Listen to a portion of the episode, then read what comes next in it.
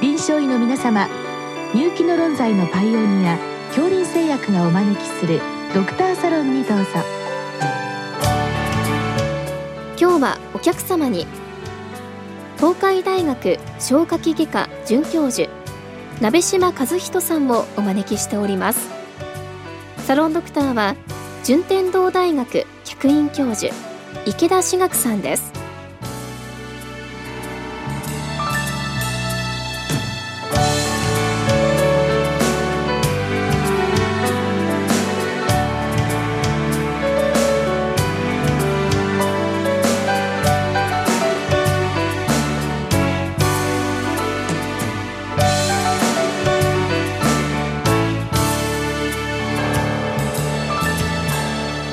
鍋島先生今日はあの胃がんの腹腔鏡手術についてというご質問なんですけどもちょっとこう、私なんかのオールドエイジでですね腹腔鏡って言ってもあの中に何箇所か穴開けてですね覗き込みながらこう手術した時代ですよね。はい、で今はもう、まあ、ダ・ヴィンチに象徴されるようなこのロボット支援手術っていうんですかね、はい、でもこれでも腹腔鏡を使いますよね。はい、だからこのご質問はおそらくまあロボット技術も含めた腹腔鏡を使う外科的手術っていうことなんでしょうかね。はい、おっしゃる通りで、あの腹腔鏡手術ですと、まあ、従来の先生がおっしゃった、えー、お腹に5本ぐらい、まあ、ポートというものを入れまして、まあ、大体5ミリから12ミリぐらいのポートまあ、へそのカメラポートとあと側腹部ですね左右の側腹部に2本ずつ入れるような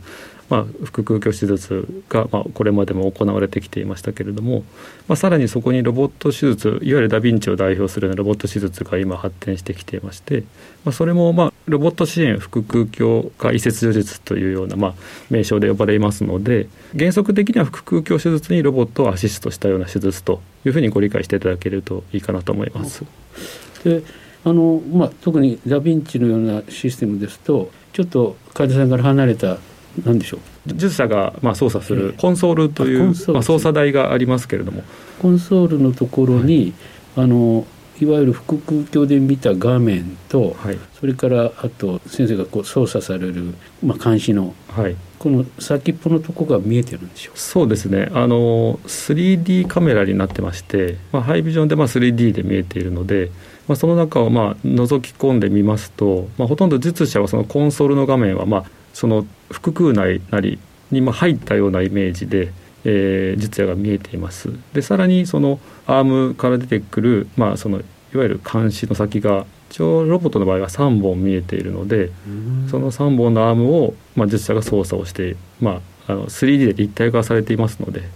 それを見ながら手術をするということになります。じゃあいわゆるあの腹腔鏡で、えー、何箇所かから写して 3D になっていて、はい。はい、それでもう3つですか？その監視の穴があってそこから監視が入ってるってそういうイメージなんでしょう、はい、ロボットアームが3つとあとは助手のアシスタントポートから、まあ、助手も1本手が入れられますのでまあ、術者は3本のアームをいじりますし、まあ、助手がもう1本手をアシストしてくれて、まあ、場面によってはそれを使いながらやったりとか、まあ、助手のポートは基本的には、えー、ガーゼを入れたり、まあ、吸引をしたりとかっていうようなことで、まあ、使うことが多いんですけれども。でも先生あの手は2つですよね。そうです、ね、で関心3つですよね。つどういうふうにされるんですか？えっと基本的にはですね、はい。これはセッティングによっていろいろ使い分けられるんですけど、まあ、一般的な1本のアームは足のフットスイッチの部分にそのアームを切り替えるスイッチがありますので一つのスイッチで、まあ、あの例えば持ち上げたりとか例えば胃ですと胃を持ち上げて、手術をする場面がありますのでこう少し挙上して持ち上げることによって例えば左動脈でありますとか、まあ、そういった部分部分の場面を作りながらでそれを固定することができますので、えー、と持ち上げた状態で助手の手が持ってくれたように固定することによって残りの2本の手で手術をまあすることができるので、まあ、場面によってとか手術のやり方によってはほぼソロサージェリーのようにできることが多いですかね。じゃあ両手だけじゃなくて、はい、あの足のスイッチで、はい、あのアームも切り替えて切り替えたり、まあ、足のスイッチで、まあ、電気メスを、まあ、このスイッチで、まあ、入れたりとかっていうことができたり。なんかすごいですね、はい、なんか半分自動車の運転みたいな感じそうですね。あの右足と左足両方使わなければいけないので。で左足であのアームを切り替えたりあとは左足でカメラのこう近接とかまあ、遠近をこう調整したりとかいろいろできたりとか。いやすごいですね。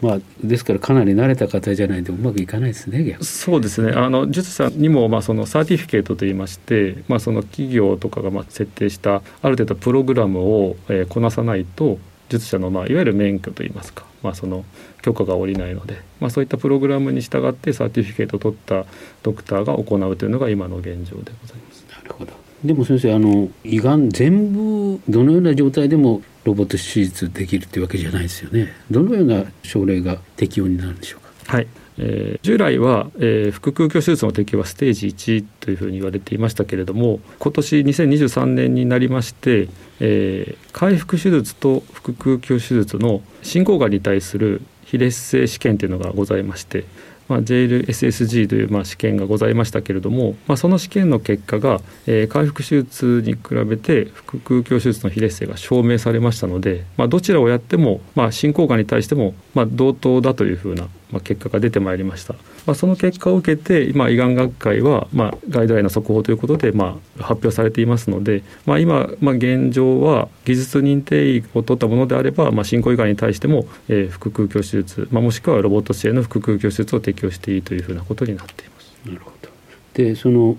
腹腔鏡手術の利点というのは何なんでしょうか？腹腔鏡手術のまあ利点は回復手術に比べまして傷が小さいというところになりますので、まあ、その傷が小さいがゆえに痛みも少ないということになっています。でさらにまあロボット手術は、まあ、またこれも大規模スタディがございましたけれどもロボット手術は腹腔鏡手術に加えてさらに、えー、水合併症が減るでありますとか、まあ、在日数が短くなりますとかっていう結果が出ましたので、まあ、そういった意味では、まあ、回復手術に比べてもメリットが当然ありますしロボット手術はさらに腹腔鏡手術に比べてメリットがあるというふうに言われています。で入院期間も短くなるということなんですけど、はい、どのようなの入院スケジュールになるんでしょうか、はいまあ、当院のスケジュールで言いますと、まあ、前日入院で翌日手術を行って、まあ、術後は1日目から歩行開始になります。まあ、大体3日目から4日目ぐらいに、まあ、経口接種を開始して大体まあ9日から10日ぐらいで退院というようなスケジュールが一般的になっています。結構翌日から歩くとかなんか厳しいですね。そうですね。あの回復手術のイメージですとかなり痛みもありますけれども、まあ、腹腔鏡手術もしくはロボット支援の腹腔鏡手術は、まあ、先ほど申しましたようにポートという小さな5ミリから、まあ、12ミリぐらいの傷が5個ぐらいありますしさらにその硬膜外麻酔という、まあ、最近麻酔の技術が非常に発達してますので、まあ、術前の、まあ、全身麻酔かける前にオペ室で硬膜外麻酔を入れていただきますと、まあ、大体換算3日間ぐらいはですね持続的に麻薬を背中からまあ投与されますので、まあ、その痛み止めによってほとんど換算の痛みはまあ軽減できているというふうに言われています。なるほど、はいまあ、逆に翌日でも歩けるということですね。そうですね。痛みがないので歩きやすいということですね。それからやっぱり気になるところはあの合併症とその対応なんですけど、はい、どのようなものなんでしょうか？まあ、移切除術の大きな合併症は、まあ、出血あとは感染あとは縫合不全あとは膵液漏等の、まあ、膵合併症になりますけれども、まあ、そういった大きな、まあ、3つから4つの合併症があります。でもまあやっぱりこれもよく同意書なんかに書いてありますけど場合によっては回復手術になる場合があるとかっていうんですけど、はい、実際にそういったあの4つの合併症っていうのは回復しなきゃいけないんでしょうか？いえあのほとんどの合併症は保存的に、えーまあ、例えば縫合不全であったりとか膵液漏とか膵炎であったりとかしますと、まあ、鉄飲食ですね食止めをしていただいて、まあ、炎症反応が高ければ抗生物質を使って、まあ、とは点滴でっていうことで、ま、保存的に経過を見ることがほとんどでございまして再手術を行うことは、ま、ほとんど年に1例もございませんで当院ですとまあ数年に1例あるかないかというところでございます。まあ、出血に関しましても、えー、まず最初のアプローチはインターベンションの治療になりますのでカテーテル等で、まあ、アンギオで例えば出血源を止めたりとかすることで回避することが多ございまして。まあ、それでも止まらない場合は再手術になりますけど再出血というのもほとんどないことが多いです、まあ、もちろんインフォードコンセントでは説明はしますが、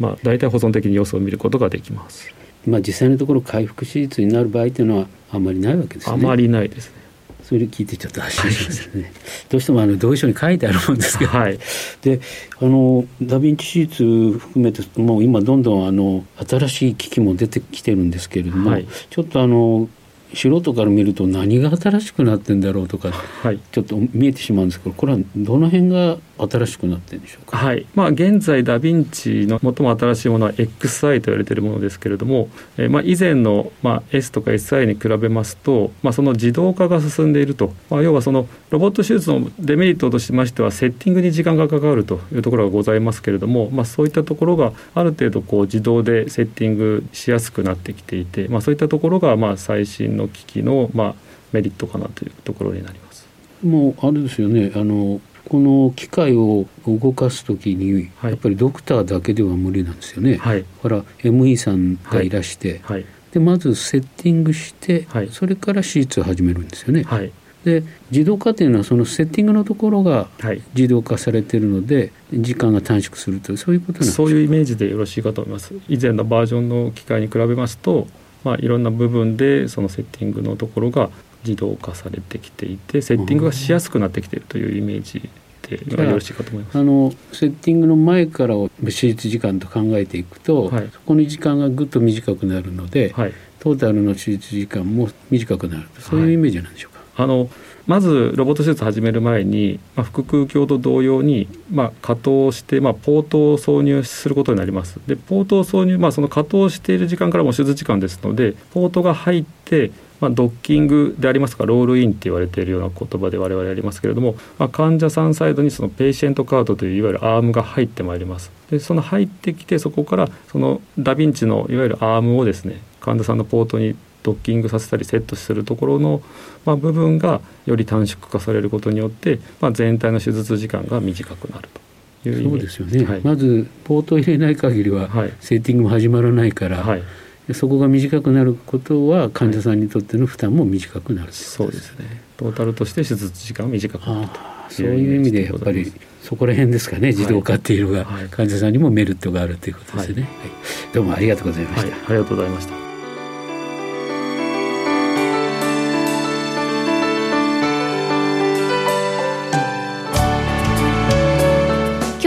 客様は東海大学消化器外科准教授